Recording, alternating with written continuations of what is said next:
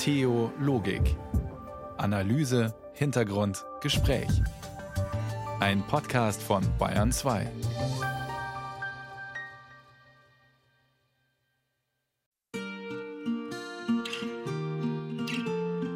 Für mich war am frappierendsten eigentlich, dass die Ähnlichkeiten, die Parallelen zwischen katholischer und evangelischer Kirche mit Händen zu greifen sind. Es ist eigentlich fast Schnuppe, ob sie geweihter katholischer Priester oder ordinierter lutherischer Pfarrer sind. In beiden Fällen haben sie als Missbrauchstäter ein Machtverhältnis gegenüber denjenigen, die als Gläubige zu ihnen kommen. Und in beiden Fällen gibt ihnen das die Möglichkeit, wenn sie das denn ausnutzen wollen, dieses Machtverhältnis auch in sexualisierte Gewalt umschlagen zu lassen. Am vergangenen Donnerstag wurde die lang erwartete Forum-Studie vorgestellt. Drei Jahre hat ein unabhängiges Forscherteam sexualisierte Gewalt im protestantischen Kontext untersucht. Untersuchungszeitraum 1946 bis 2020. Das Ergebnis mindestens 2225 Betroffene und 1259 mutmaßliche Täter. Und dabei betonen die Forscher, dass dies nur, Zitat, die Spitze der Spitze des Eisbergs sei. Vor allem, weil nur disziplinar kaum Personalakten eingesehen wurden, also nur bekannte Fälle zusammengesammelt wurden. Die Zahlen liegen, wenn man sie hochrechnet, tatsächlich in derselben Größenordnung wie die in der katholischen Kirche. Und nun muss aufgeräumt werden mit der Vorstellung, Missbrauch sei vor allem ein katholisches Problem, weil da gäbe es ja den Zölibat und klerikale Machtstrukturen. Herzlich willkommen heute Abend zur Theologik. Am Mikrofon begrüßt Sie Matthias Morgenroth. Was sind die besonderen evangelischen Risikofaktoren für Missbrauch? Das fragen wir in der kommenden Stunde. Wir fragen nach Fällen in Kirchengemeinden, nach Missbrauch in einer spirituellen Gemeinschaft und vor allem werten wir die Studie aus. Einer der Wissenschaftler ist zu Gast, Professor Thomas Groß-Bölting hat daran mitgearbeitet. Wie sieht sexualisierte Gewalt in evangelischen Kirchengemeinden aus? Viele Täter waren verheiratete Pfarrer. Eine, die als Opfer heute deutliche Worte findet, ist Katharina Kracht. Irene Essmann hat mit ihr gesprochen. Es ist das Jahr 1988. Die 13-jährige Katharina Kracht will sich konfirmieren lassen. Sie kommt neu in eine evangelische Gemeinde in Nendorf bei Hamburg. Die Jugendliche wird gut aufgenommen, fühlt sich wohl in der Konfirmandengruppe. Und äh, der Pastor ist mit uns Jugendlichen auf Konfirmandenfahrten nach Südtirol gefahren, drei Wochen lang. Und das waren zunächst erstmal sehr schöne Erlebnisse. Zunächst. Denn als Katharina 14 ist, fängt es an. In den Jahren danach gab es dann so eine Jugendgruppe, wo wir uns immer so in diesen kleinen, kuscheligen, engen Räumen im Kirchturmzimmer getroffen haben. Und da haben dann so die ersten Übergriffe angefangen. Also dann haben wir so Massagespiele gespielt und dann hat der Pastor mich massiert. Also ich meine, das muss man sich mal vorstellen. Also wer Kinder hat, möchte, glaube ich, nicht, wenn die Kinder beim Pastor sind, dass der Pastor die 14-Jährige irgendwie an den Oberschenkeln massiert. So. Irgendwie spürt sie, dass das alles nicht richtig ist. Doch sie schiebt das unangenehme Gefühl, ihre Unsicherheit und ihre Zweifel weg. Ich dachte, das ist doch der Pastor. Das ist richtig, was der macht. Und dann bin ich vielleicht zu verklemmt oder irgendwie sowas, habe ich damals gedacht. Naja, und diese Übergriffe steigerten sich und die fanden ja auch statt vor allen anderen. Zum Beispiel irgendwann, als ich 16 war, ich bin dann selber auch als Begleiterin mitgefahren auf so eine Konfirmandenfahrt. Da war auf einmal seine Hand unter meinem T-Shirt. Und solche Sachen, das ging dann immer so weiter. Und am Ende hat er irgendwann bei einer Jugendfreizeit angefangen, auf so einem Matratzenlager mich zu küssen. Und ich, es war dunkel und die anderen waren um mich rum und ich wusste gar nicht, was ich tun sollte. Also was, diese Täter arbeiten ja sehr mit Verwirrung und Überraschungstaktiken. Der 30 Jahre ältere Pfarrer und Familienvater setzt Katharina auch emotional unter Druck. Erzählt ihr, dass er sie über alles liebt und noch nie mit jemandem zusammen gewesen ist, der ihn so versteht wie sie. Und damit ist man extrem überfordert als Jugendliche. Damit war ich auch extrem isoliert, weil er mich ja so liebte durfte ich das alles nicht meinen Freundinnen erzählen. Wenn ich das meinen Freundinnen erzählt hätte, hätte ich gemerkt, er hat denen auch gesagt zum Teil, dass er sie liebt. Erst Jahrzehnte später nämlich erfährt die heute 48-Jährige, dass sie nicht die einzige Jugendliche war, die der Gemeindepfarrer sexuell missbraucht hat. Von mindestens zehn weiteren Fällen aus ihrer Gemeinde weiß sie inzwischen. Und ihr wird klar, der Pastor hat seine Stellung als Geistlicher und als Vertrauensperson ausgenutzt. Der hat ja auch sehr stark manipulativ mit den Jugendlichen gearbeitet. Der wird gefeiert oder wurde gefeiert wegen seiner tollen Jugendarbeit. Der hat, wenn man nicht funktioniert hat, wie er wollte, dann wurde man ausgegrenzt und eigentlich von ihm gemobbt. Katharina Kracht erinnert sich an einen Tagebucheintrag, der ihr das im Nachhinein noch einmal deutlich gemacht hat. Wir sind dann immer nach Dänemark gefahren, um die Konfirmandenfreizeiten vorzubereiten. Und ich habe vorher geschrieben, also wenn wir jetzt nach Dänemark fahren, dann möchte ich eigentlich, dass wir in der Gruppe so miteinander reden, dass nicht nur Jörg redet, der heißt Jörg oder hieß Jörg der Täter. Und ich würde das so gerne so haben, dass wir viel gleichberechtigter miteinander reden. Ich war so ein bisschen auf Krawall gebürstet, so ein bisschen pubertär, sehr gesund, glaube ich eigentlich. Und habe dann so ein bisschen versucht, mehr Raum oder nicht immer zu allem Ja und Amen zu sagen, und dann hat er mich ein paar Mal richtig abgekanzelt vor den anderen und abgewertet. Und da habe ich gespürt, ich muss jetzt wieder funktionieren, sonst gehöre ich nicht zur Gruppe. Und nicht nur das. Seine Frau wusste ziemlich schnell davon. Seine Frau hat das alles mitgedeckt. Katharina Kracht ist auch Opfer einer Pfarrfamilie, die weggeschaut hat und die doch irgendwie Vorbild für das Mädchen war ich habe die auch bewundert. Ich fand die viel fortschrittlicher. Und dann stand ja dieser Mensch da auf der Kanzel und hat irgendwelche Sachen erklärt. Seine Frau saß in der Reihe und hat ihn bewundert. Ähm, die Kinder nehmen dann am Gemeindeleben teil die Frauen, die machen dann irgendwie die Frauengruppe in der Gemeinde und Bibliodrama und hier noch eine Mediationsgruppe. Äh, die machen Musik oder singen im Chor oder was es auch immer ist. Die sind also ganz stark Teil des Gemeindelebens. Also damals war das so. Das ist dann wie so eine Einheit. Eine Einheit, die sich zu schützen wusste und auch vom Umfeld geschützt wurde. Von Kirchenvorständen, von Gemeindemitgliedern. Die Unversehrtheit der Pfarrfamilie stand über der Unversehrtheit der jungen Frauen so beschreibt es Katharina Kracht aus Sicht einer Erwachsenen, die inzwischen aufgearbeitet und verstanden hat, was ihr angetan wurde. Da schützt diese ganze Pfarrfamilie, diese ganze Inszenierung, die da jeden Sonntag und ich weiß nicht wann in der Kirchengemeinde stattfindet, die schützt ja auch vor der Kritik. Weil in dem Moment, wo man was ansprechen würde, wo man sagen würde, hier, ähm, Pastor Meier ähm, fasst aber unsere jugendlichen Mädchen irgendwie komisch an, dann hat man es ja auch mit der Ehefrau zu tun. Dann äh, verletzt man die ja eventuell. Dann die gleichaltrigen Kinder ähm, oder auch die kleineren Kinder. Dann sieht man die süßen kleinen Kinder und will denen doch nicht irgendwie, da will man doch den Vater nicht schlecht machen. Katharina Kracht hat ihre Geschichte vor fast zehn Jahren öffentlich gemacht. Zu diesem Zeitpunkt ist der Pfarrer nicht mehr am Leben. Nur wegen ihres Engagements ist heute in der Gemeinde dokumentiert, dass der charismatische Pastor nicht nur geistlicher Ehemann und Vater war, sondern auch Missbrauchstäter. Zur Rechenschaft gezogen wurde er dafür nie. Die Missbrauchsstudie über die evangelische Kirche in Deutschland liegt vor. Dort sind Fälle wie die von Katharina Kracht dokumentiert.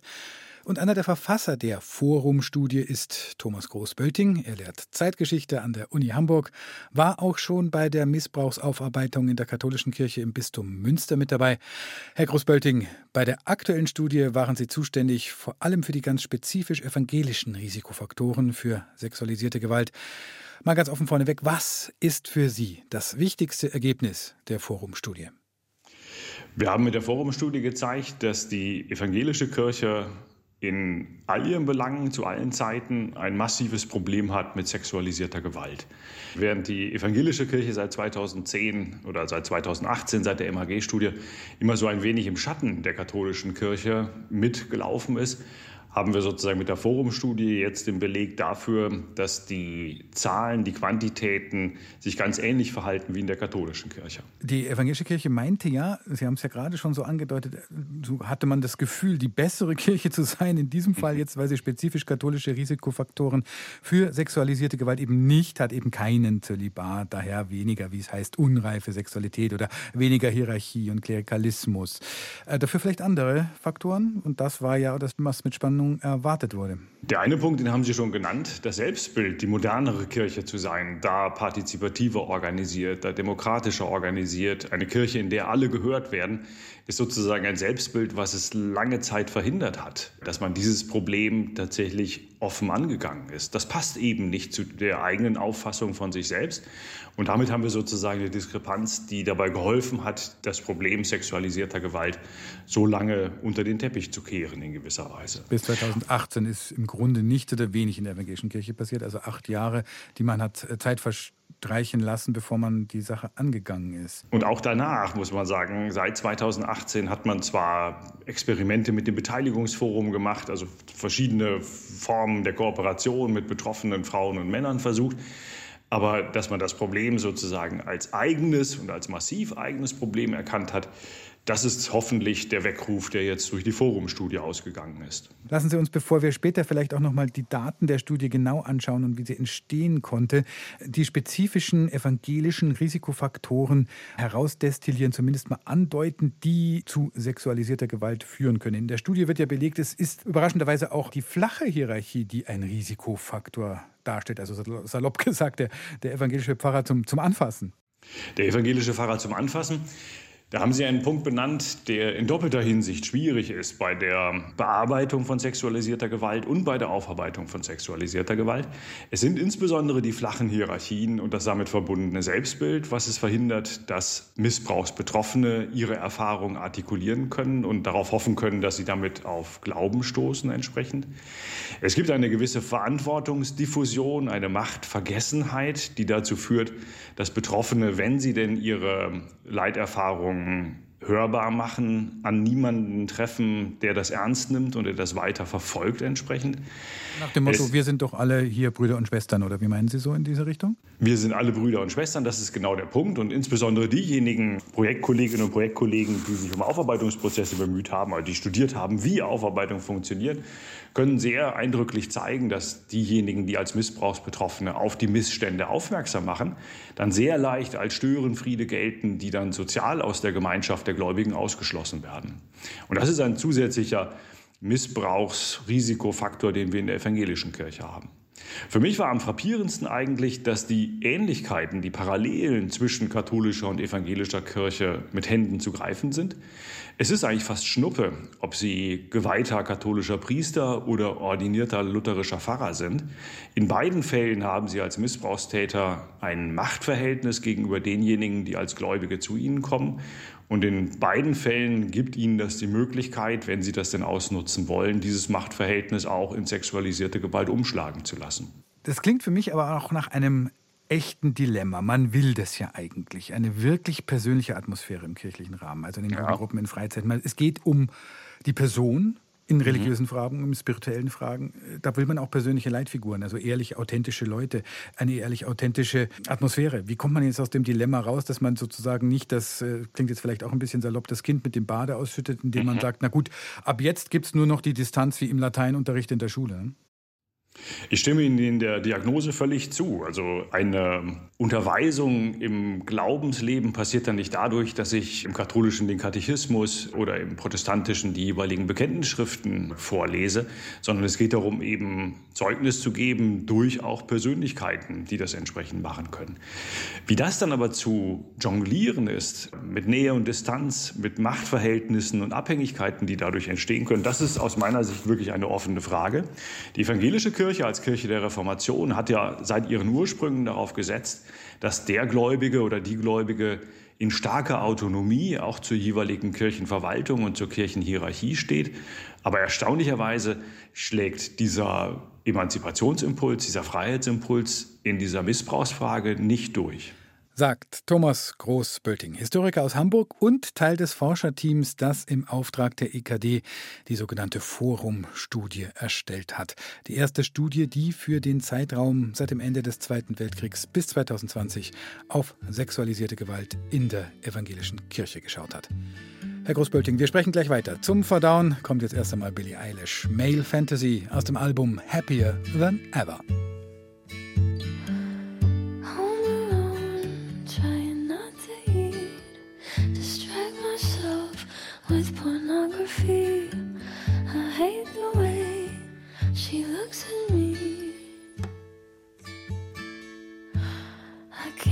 in the dialogue.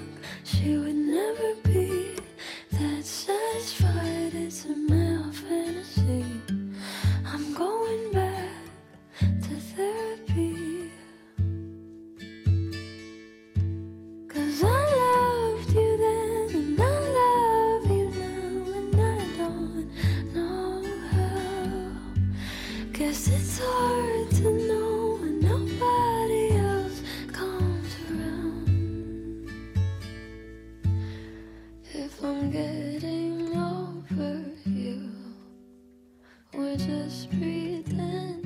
Montagabend auf Bayern 2, Sie hören Theologik und wir schauen heute noch einmal vertieft auf die brandneue Studie zu sexuellem Missbrauch in der evangelischen Kirche in Deutschland. Drei Jahre lang hat ein unabhängiges Forscherteam im Auftrag der EKD versucht, sich ein Bild zu machen von Fällen sexualisierter Gewalt im evangelischen Kontext, in Heimen genauso wie in Kirchengemeinden. Und besonders interessiert dabei natürlich, welches die spezifisch evangelischen Risikofaktoren sind. Ein paar haben wir schon angesprochen. Aber schon durch Vorstudien war klar geworden, auch die sexuelle Befreiung in den 1960er und 70er Jahren ist im protestantischen Milieu ein Faktor. Veronika Wawacek. Die Beatles, die Hippies, die liberalere Sexualmoral, Make Love Not War. Der Geist der 68er, er schwappte in den 70er und 80er Jahren auch nach Deutschland, auch in die evangelische Jugendarbeit. Das war auch diese Zeit, wo man ja locker sein musste. Der Pastor hat sich immer sehr progressiv und links gegeben. Es war die Zeit der Friedensbewegung und er brachte diese Themen aufs Dorf. Ich habe den angebetet. Der war für mich Gott und Vater und Jesus und mein wichtigster Lehrer. Alles in einer Person. Diese Sätze hier stammen von einer Frau. Johanna wird sie im Bilanzbericht der unabhängigen Kommission zur Aufarbeitung sexuellen Kindesmissbrauchs genannt. 30 Betroffene kommen dort 2019 zu Wort. Frauen und Männer, die in ihrer Kindheit und Jugend sexuelle Übergriffe und Gewalt in der Familie, in Heimen, im Sportverein, in der Schule, in der katholischen Kirche, aber eben auch in der evangelischen Kirche erlebt haben, so wie Johanna, die sich nach ihrer Konfirmation einer Jugendgruppe rund um diesen gottgleichen Pastor anschloss. Dort fingen die ersten Grenzüberschreitungen an, über Vertrauensspiele, in den Arm nehmen und so. Als ich 15 war, hat er mich in der Druckerei der Gemeinde, das war sehr isoliert, da hat er mich ganz eng umarmt und mir gesagt, ich liebe dich. Und ich habe das verstanden, als liebte er mich wie ein Vater, obwohl es auch komisch war, dass er mich dabei so eng umarmte. Mittlerweile weiß ich, dass er sich so noch mindestens drei anderen gegenüber verhalten hat. Auf einer der Konfirmandenfahrten, auf die sie dann als 15-, 16-jährige Betreuerin mitgefahren sei, habe er angefangen, sie mitten im Matratzenlager zu küssen. Die anderen schliefen da alle auf ihren Isomatten. Ich war sehr verwirrt, aber ich dachte nur, Endlich liebt mich mal jemand. Ich dachte, das bleibt so ein einmaliges Ereignis, weil das doch nicht geht und er verheiratet war. Aus dem erhofften einmaligen Ereignis wurde, so erzählt es Johanna in dem Bericht, ein jahrelanges Verhältnis, das in einem Schwangerschaftsabbruch, einer posttraumatischen Belastungsstörung, massiven körperlichen Problemen und Anerkennungsleistungen in Höhe von 35.000 Euro endeten. Für den Täter gab es dem Bericht von Johanna zufolge keine Konsequenzen. Heute weiß ich, dass es vor mir Mädchen gab, und ich weiß auch, wen er sich nach mir ausgesucht hat. Was mich besonders geärgert hat, war ein Nachruf auf den Pastor, der besagte, dass ihm das Werden von Jugendlichen in unserer immer komplexeren Welt besonders am Herzen lag. Johannas Fall, das stützt jetzt die kürzlich veröffentlichte Forumstudie, ist kein Einzelfall. Als spezifisch evangelische Faktoren die sexualisierte Gewalt begünstigten, identifizieren die Forschenden ein Zitat bestimmtes Maß an Progressivität das immer wieder betont werde. Auch von einem Zitat besonderen Gemeinschaftsgefühl sei die Rede. Dieses wiederum gehe mit einer Distanzlosigkeit einher, die als Normalität angesehen werde. Ähm, naja, es hat dann immer so gute Nachtküsse gegeben. Der ist dann rumgegangen und hat allen Mädchen gute Nachtküsse gegeben. Das war total normal für uns, und zwar auf den Mund. Und so irgendwann habe ich die Innenseite seiner Lippen an meinem Mund gefühlt. So wird eine Betroffene in dem rund 800 Seiten Bericht zitiert. Gleichzeitig betonen andere für den Bericht Befragte die Kommunikation auf Augenhöhe mit Jugendlichen, die Progressivität. Es gab eine wunderbare Jugendarbeit hier. Also unsere Kinder, die haben die Zeit in bester Erinnerung. Es wurde sehr auf die jungen Leute eingegangen. Die wurden ernst genommen, die wurden nach ihren Meinungen, Eindrücken, Erfahrungen gefragt und durften die auch einbringen, ohne dass das gewertet wurde. Und das war einfach für alle, die das damals erlebt haben, eine tolle Zeit. Eine tolle Zeit für die einen, andere erlebten sie, so beschreiben es die Forschenden in ihrem Bericht, als eine Zeit ohne klare Grenzen innerhalb des Seelsorgesettings, aber auch in anderen Zusammenhängen. Dazu eine Zitat explizit körperliche Distanzlosigkeit, die als Ausdruck von Offenheit und Verbundenheit wahrgenommen werde und im Nachhinein eine bis an Wurstigkeit grenzende Verantwortungsdiffusion, wie Professor Martin Watzlawick, Leiter des Forschungsverbundes für die Forumstudie, bei der Pressekonferenz am vergangenen Donnerstag ausführte. Wir sehen so etwas wie eine Verantwortungsdiffusion und Verantwortungsdelegation als institutionelles Phänomen der evangelischen Kirche. Das führt dazu, dass sich niemand zuständig fühlt und vieles toleriert wird. Es gibt durchaus ein gewisses Kokettieren damit. So sind wir halt. Ja, so sind wir halt im Evangelischen.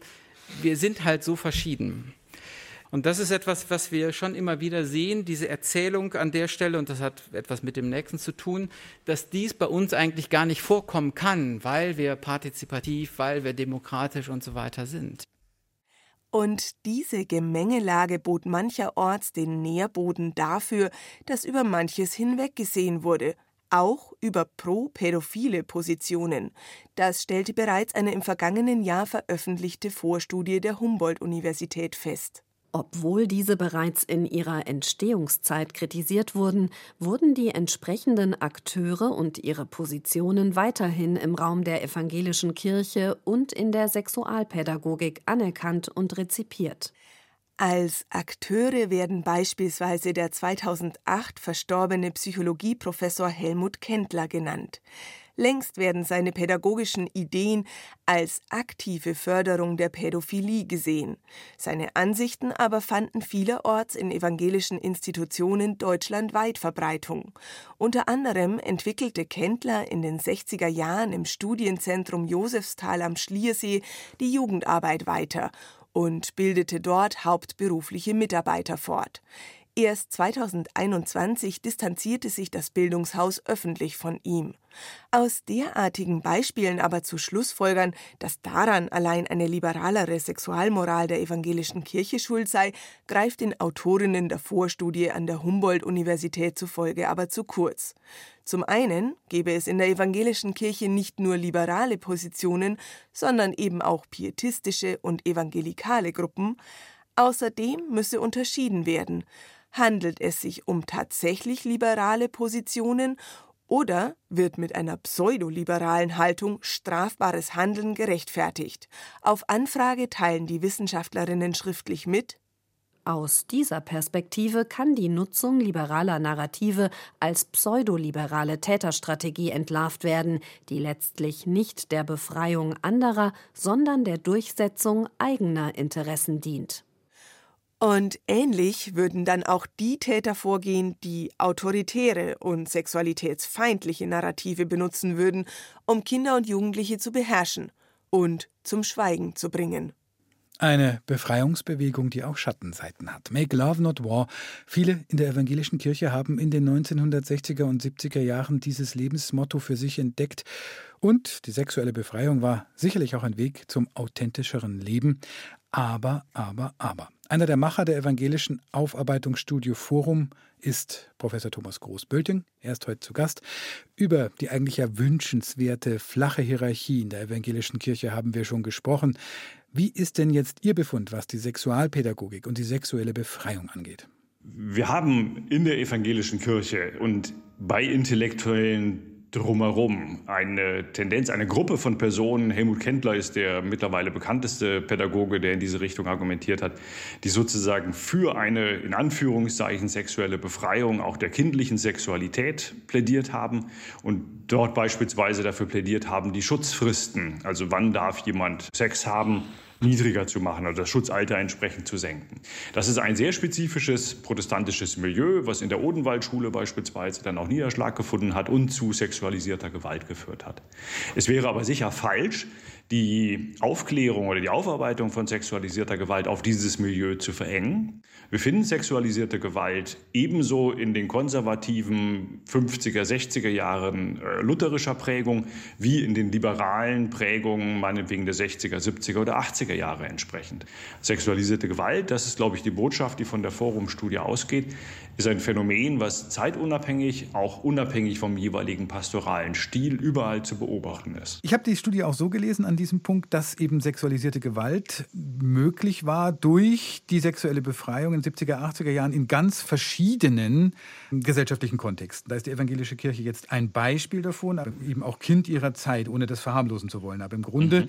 müsste man einen Querschnitt ganz durch die Gesellschaft ziehen, als nächstes die Schulen anschauen, als nächstes die Sportvereine und so weiter. Völlig richtig, Herr Borgo, da gebe ich Ihnen recht. Und das wäre sozusagen der konsequente nächste Schritt.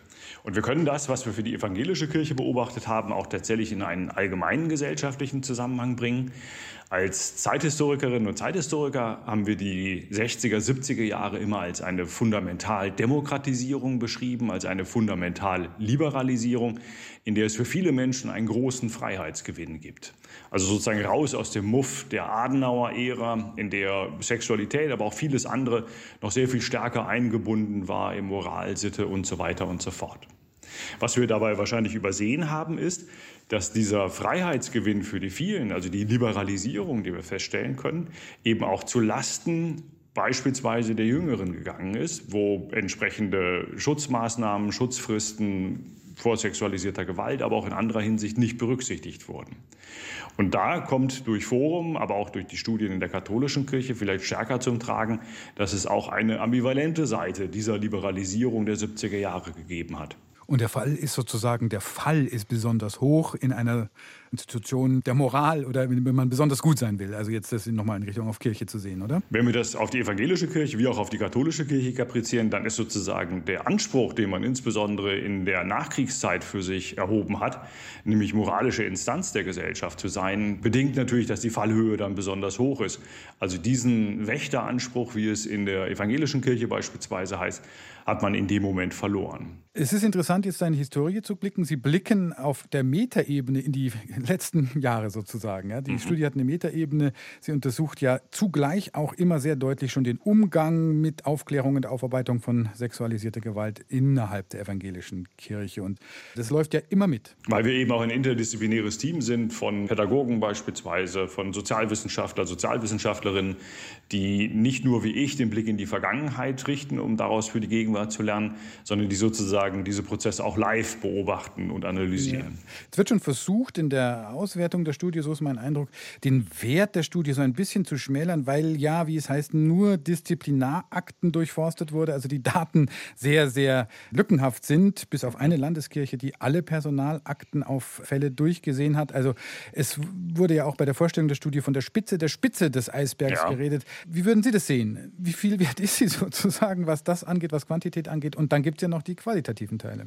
Die Studie ist viel wert, weil wir über die qualitativen Teile eben, über die Mechanik, Mechaniken, über die Dynamik und den Umgang mit sexualisierter Gewalt sehr, sehr viel gelernt haben. Wir haben Fallstudien gemacht, wir haben sehr ausführliche Interviews mit Betroffenen geführt. Wir haben dadurch sozusagen in der zeitlichen Vertiefung, wie auch für heute, ein sehr lebendiges Bild davon, was sexualisierte Gewalt mit den einzelnen Betroffenen machen kann, was sexualisierte Gewalt in der evangelischen Kirche bedeutet und haben daraus auch Schlussfolgerungen ziehen können, wie man damit entsprechend umgeht. Quantitativ hat die Studie Schwächen. Das ist nicht zurückzuführen auf die Projektleiterinnen und Projektbearbeiterinnen aus dem quantifizierenden Projekt, sondern das hängt damit zusammen, dass eben Daten äh, anders als zugesagt sehr zögerlich geliefert wurden und damit es eben nicht mehr möglich war, eine systematische Analyse der Personalakten zu machen. Es gibt Meldungen, dass die Diakonie zum Beispiel nur Fälle bis 1970 überhaupt angegeben hat. Ist das richtig? Wenn ich es richtig weiß, ist es 1975.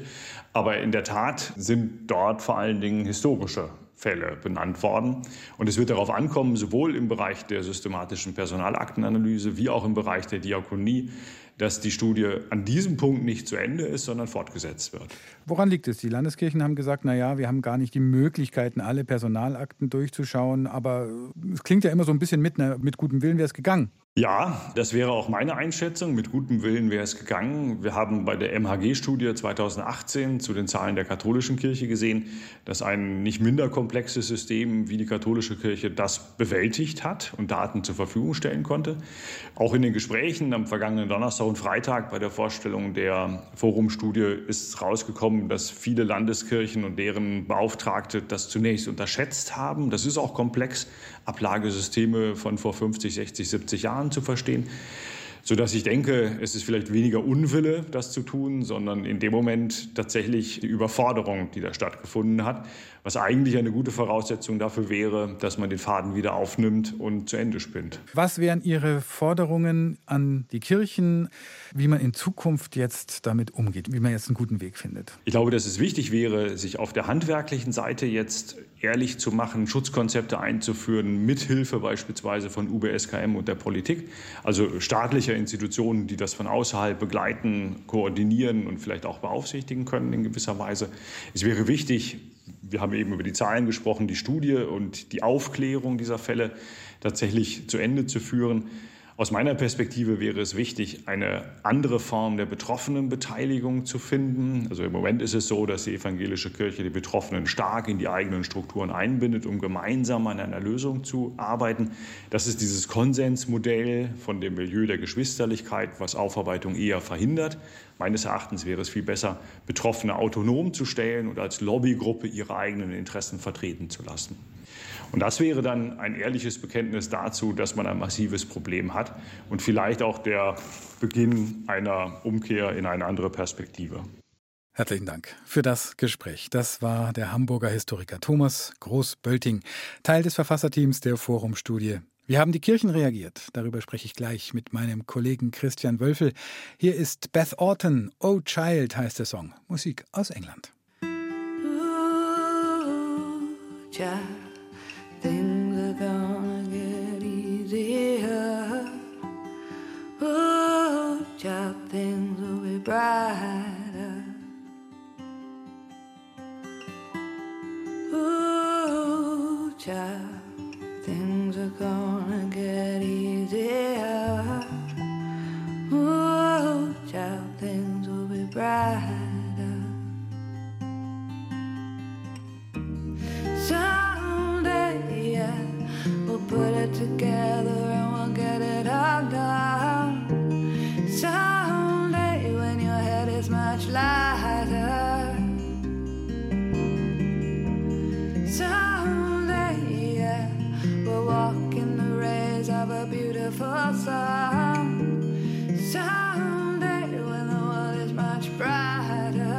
Gestern, am Sonntag, wurde in evangelischen Gottesdiensten in Bayern vielfach ein Brief des bayerischen Landesbischofs Christian Kopp verlesen.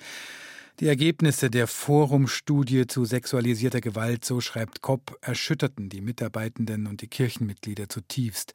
Der Landesbischof bittet alle Verantwortlichen in den Kirchengemeinden, Zitat, bei Schulung, Intervention und Prävention wie bisher aufmerksam zu sein und auch weitere Schritte zu gehen, damit eben sexualisierte Gewalt im Raum der Kirche keinen Platz habe. Außerdem verteidigte Kopp sich angesichts des Vorwurfs, nicht alle Personalakten durchforstet zu haben, sondern nur die schon bekannten Fälle eben der Disziplinarakten geliefert zu haben. Aber das sei in der Zeit nicht anders zu schaffen gewesen. Wie reagieren die evangelischen Landeskirchen auf die jetzt frisch veröffentlichte Studie? Die Kirchen haben die Studie auch erst vergangene Woche vorgelegt bekommen. Mein Kollege Christian Wölfel war in Hannover bei der Veröffentlichung der Missbrauchsstudie. Christian, erstes Ergebnis, auch wenn die Zahlen nur auf Hochrechnungen basieren, es gibt offenbar kaum einen Unterschied, was katholische und evangelische Kirche in Sachen Missbrauch angeht. Wie haben die Kirchen diesen Befund aufgenommen? Es war viel von Erschütterungen die Rede, Betroffenheit. Solche Worte fielen dann auch auf der Pressekonferenz von der amtierenden Ratsvorsitzenden äh, Kirsten Feers. Die Betroffenen haben dann auf dieser Pressekonferenz gleich äh, antworten können dürfen und haben schon deutlich gemacht, dass diese Worte der Betroffenheit, Erschütterungen und auch Entschuldigungen letztlich sie sehr häufig gehört haben, aber sie nichts wert sind, wenn keine Taten folgen. Die erwarten jetzt nicht weitere Erschütterungen und Betroffenheiten, sondern die erwarten Handlungen. Gleichzeitig, das war auch zu spüren, dann gibt es da durchaus Spannungen, glaube ich, zwischen Forscherinnen und Forschern und auch der Kirche, also Stichwort Personalaktenanalyse. Da kam es schon fast zum Disput zwischen der amtierenden Ratsvorsitzenden und den Forscherinnen und Forschern, die auch schon nochmal einen deutlich anderen Akzent gelegt haben, dass eben diese Zusammenarbeit alles andere als reibungslos war zwischen mhm. Kirche und Studie. Hat dann vielleicht auch noch Konsequenzen für Leute, die jetzt noch in Amt und Würden sind? Das ist die nächste Frage, die sich natürlich auch schon auf der Pressekonferenz gestellt hat, die wir auch jetzt im Nachgang uns immer wieder stellen. Wer hatte denn Verantwortung in den Zeiten, über die wir reden? Und es scheint ja, wenn man sozusagen das Ergebnis der Studie so annimmt, bis zum Jahr 2018 so zu sein, dass die evangelische Kirche dieses Thema sexualisierte Gewalt nicht als ein eigenes Thema angenommen hat. Man hat gesagt, man hat den Zölibat nicht, man hat diese starre Hierarchie nicht, diese überkommene Sexualmoral wie die katholische Kirche. Insofern ist das kein Thema. Oder man hat so in die Gesellschaft mhm. ausgelagert, gesagt, es ist ein gesamtgesellschaftliches Thema, es trifft alle. Wir sind da kein besonderer Fall. Und jetzt hat diese Studie eben gezeigt, dass es doch eben evangelische Risikofaktoren gibt, evangelische Mechanismen gibt. Und da ist natürlich spannend, wie Verantwortliche umgegangen sind mit dem Thema. Jetzt sitzen also evangelische und katholische Kirche, was das angeht, im selben Boot. Kann man denn voneinander lernen? Also die evangelische jetzt von der katholischen, die ja jetzt eben diesen Vorsprung hat und schon 2018 die Daten geliefert hat? Man könnte lernen, würde ich sagen. Ich glaube, ich fürchte, man lernt nicht. Also ich glaube, es soll dazu auch Studien geben, dass jede Institution selbst die gleichen Fehler immer wieder machen muss bei diesem Thema, um zu lernen, weil wahrscheinlich dieses Schmerzhafte, das wir ja auch erlebt haben am Donnerstag, also ich glaube schon, dass diese Studie zutiefst erschütternd war für viele evangelische Christinnen und Christen, auch für viele Verantwortungsträger dort, dass diese Erschütterungen nötig sind, dass sich was bewegt, weil auch in der katholischen Kirche gab es diese Abwehrmechanismen, dieser Verweis auf Leitlinien, die man schon hatte und Ansprechpersonen und so weiter und so fort. Ich habe da viele Déjà-vus. Ich habe den Missbrauchsskandal in der katholischen Kirche seit 2010 und eigentlich schon früher ist das Thema einem begegnet, immer mal wieder vereinzelt begleitet und ich sehe da gewisse Parallelen. Man kann nur hoffen, dass sie schneller lernen.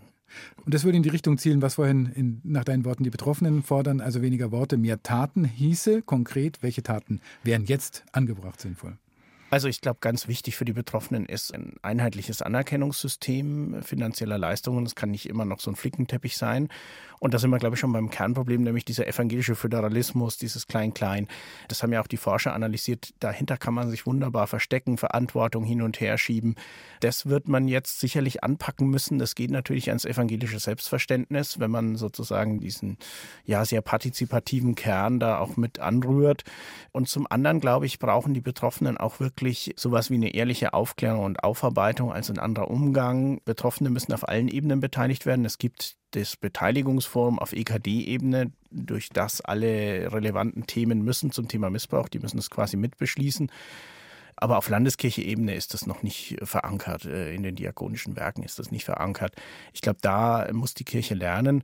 Und letztlich, glaube ich, erwarten die Betroffenen auch, dass sozusagen ja die Ergebnisse dieser Studie auch erstmal demütig angenommen werden und zu einem kritischen Hinterfragen dessen führen, was man bisher geleistet hat. Ich sag's mal so, die Äußerungen vieler jetzt nach dieser Studie, nicht aller äh, Verantwortlichen, die legen schon nahe, dass es da noch einen Lernprozess braucht. Also da betont man doch noch sehr häufig, wie weit man schon ist. Und die Ergebnisse der Studie sagen ja, erst seit 2018 hat man das Thema als eigenes Thema angenommen.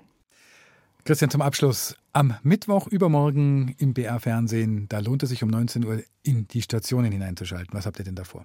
Genau, wir waren in Hannover mit dabei für Stationen. Wir haben mit einer Betroffenen sehr lange, sehr ausführlich gesprochen und auch mit den Forscherinnen und Forschern und auch mit dem evangelischen Landesbischof in Bayern, Christian Kopp, haben wir über die Ergebnisse gesprochen. Das gibt es dann alles in Stationen am Mittwoch um 19 Uhr. Also einschalten lohnt sich. Herzlichen Dank. Christian Wölfel, Eindrücke aus Hannover von der Pressekonferenz zur Veröffentlichung der Missbrauchsstudie. I'm Peter Vanderhold. I'm 68 years old. My doubts and questions have increased in 42 years of being a priest. I'm at the end of my life. I'm not sure if I'm gonna survive. I often don't know what to say when I talk to him, when I pray. In reply, I receive only silence, no relief. I've waited in vain for a little advice from that great voice in ethereal skies.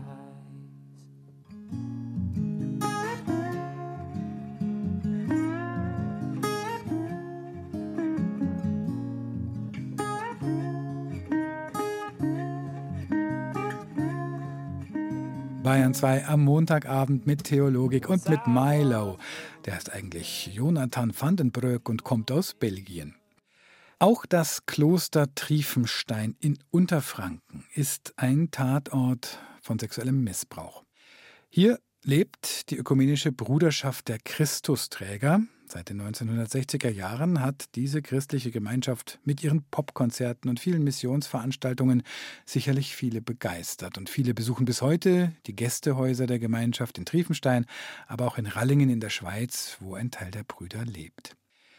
Die Lebensgemeinschaft, die nach außen modern und progressiv auftrat, war in damaligen Zeiten nach innen stark hierarchisch organisiert. Auch das hat den Missbrauch begünstigt und es dauerte lange Jahre, dies aufzuarbeiten. Barbara Schneider. 17 Jahre ist Karl alt, als er in die Christusträgerbruderschaft eintritt. Für ihn eine Berufung. Über 30 Jahre lang lebt der heute 77-Jährige, der in diesem Beitrag nur mit seinem Vornamen genannt werden soll, als Bruder in der Gemeinschaft bis 1995, als er die Gemeinschaft über Nacht verlässt. Damals sind die Brüder gemeinsam in der Schweiz im Urlaub. Diesem Schritt 95 gingen zwei weitere Versuche voraus, 91 und 93.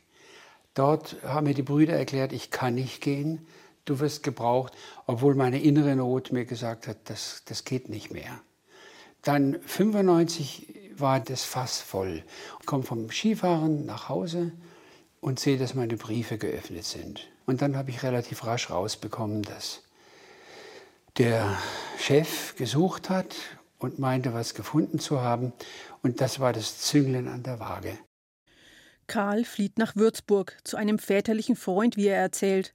Zum ersten Mal spricht er da von den jahrelangen sexuellen Übergriffen durch den ehemaligen Prior, aber auch von dem psychischen Druck und dem Machtmissbrauch, den er erlebt hat. Schon kurz nach dem Eintritt in die Gemeinschaft hatte der Missbrauch begonnen. Wie jung ich war und dass ich diesen Missbrauch noch als 17-Jähriger erlebt habe. Und zwar den Missbrauch auch seelischer Art, geistlicher Art. Ich habe meine erste Beichte abgelegt und wurde dann so äh, äh entsetzlich äh, ja, missbraucht.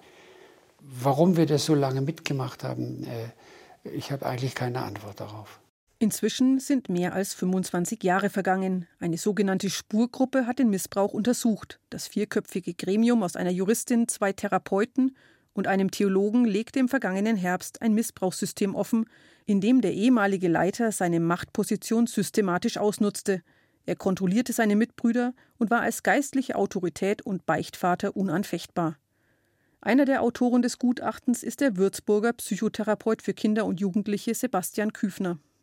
Das Missbrauchssystem hat basiert auf einschüchternden und kontrollierenden Verhaltensweisen von einer Leiterfigur, von einer charismatischen Leiterfigur, die es geschafft hat, ja, die Brüder einzeln dann eben in den sexuellen Missbrauch zu treiben und eben auch unterbunden hat, ja, dass das Ganze innerhalb der Bruderschaft öffentlich wurde, also letztendlich dieses Kommunikationsverbot beinhaltet hat.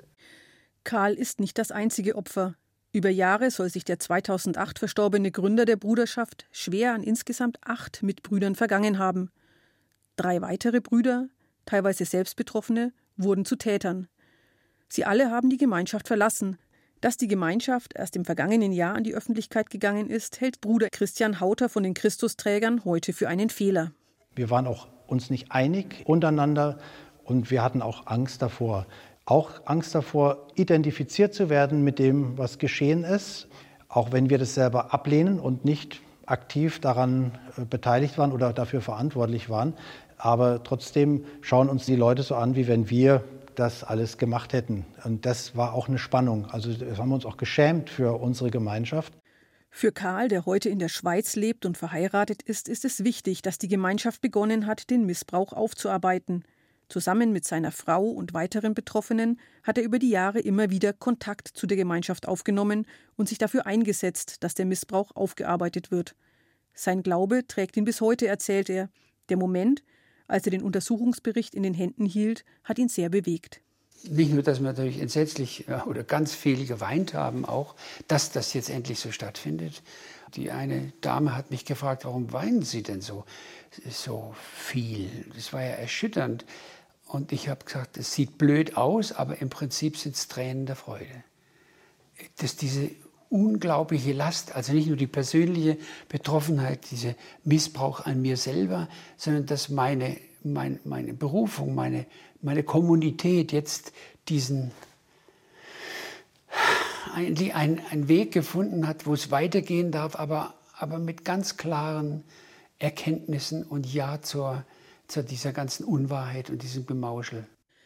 Nach der Veröffentlichung des Berichts hat sich auch die Staatsanwaltschaft Würzburg bei der Bruderschaft gemeldet. Sie hat die Akten geprüft und festgestellt, die Fälle sind entweder verjährt oder wurden, weil sich ein Täter selbst angezeigt hatte, bereits justiziell behandelt. Es gibt aber, so teilt es die Gemeinschaft mit, Hinweise darauf, dass es im Umfeld der Gästehäuser noch weitere Betroffene gibt. Die Aufarbeitung ist längst nicht abgeschlossen. Die ökumenische Gemeinschaft der Christusträgerbruderschaft und die Aufarbeitung der eigenen Missbrauchsgeschichte. Das war Theologik auf Bayern 2. Heute haben wir die Ergebnisse der Forum Missbrauchsstudie für die evangelische Kirche in Deutschland unter die Lupe genommen. Am Mikrofon war Matthias Morgenroth und das letzte Wort hat heute Leon Weintraub, Jahrgang 1926. Am Samstag war bekanntlich Holocaust-Gedenktag, denn am 27. Januar 1945 wurde Auschwitz befreit. Leon Weintraub hat Auschwitz überlebt. Er ist polnischer Jude und hat in Göttingen Medizin studiert, lebt heute in Schweden. An ihn gehen unsere Gretchenfragen. Was glaubst du? Dass die Menschheit irgendwann diesen Satz Common Sense mit gesundem Menschenverstand sich davon leiten wird, dass nebeneinander Leben in Frieden kostet keinen Cent aber Konflikt lösen durch sich gegenseitig töten ist sehr teuer. Was kostet, Soldaten auszubilden, Uniformen nähen, Waffen produzieren, das ist mein Glauben. Und die drei Worte Liberté, Egalité, Fraternité sind für mich keine leeren Worte. Was liebst du? Ich liebe dass ich mir bewusst bin, dass ich bin, dass ich lebe, schmecken, riechen, fühlen kann und dass ich noch in meinem Alter mein Gehirn voll anwendbar ist. Was hoffst du? Auf Frieden, dass Menschen zur Vernunft kommen. Und der letzte Gedanke vor dem Einschlafen? Schön, dass ich bin. Genauso wie morgens vom Spiegel, wenn ich mich rasiere, Schön, dass ich dich sehe.